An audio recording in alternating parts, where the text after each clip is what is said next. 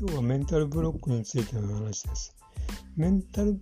メンタルブロックっていうのは何かをやることについてのあの防衛本能の一種ですが、まあ、それがあるあの働くことによって例えば恋愛がうまくいかないとかあの結婚できないとか、まあ、お金の問題とか、まあ、いろいろな問題が発生するわけですけども、まあ、どうしたらいいのかなっていうことですが結局例えばあの結婚したいけど、まあ、結婚できないっていうことになると、まあ、あの昔例えばちっちゃい頃に、まあ、両親が仲が悪くって、まあ、そのことが心の奥底に、えー、っと記憶に残ってて、まあ、それが、まあ、恐怖となって、まあ、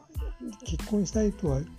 あの表面上は思ってるんだけども実際深層心理の中では実は結婚したくないと思ってるとか、まあ、そういうことをどういうふうに解決するかというとあの周りにやっぱりなんかそのこう夫婦生活をうまくやってる人とやっぱりなんかあの親しくしてまあ夫婦って結構いいもんだなとかそういうこうあの新しいなんていうんですかねあの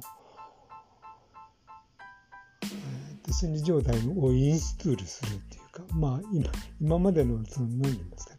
結婚に対するあのこうネガティブな感情をそのこううまくいってる人をそのこう観察することによってまあその精神状態を入れ替えるとこういうことがなんか一番いいみたいです。ぜひなんか何かこういうことを、まあ、うまくやりたいとかいうことになったら、まあ、お手本になるような人の真似をするということで取り組んでいきましょう。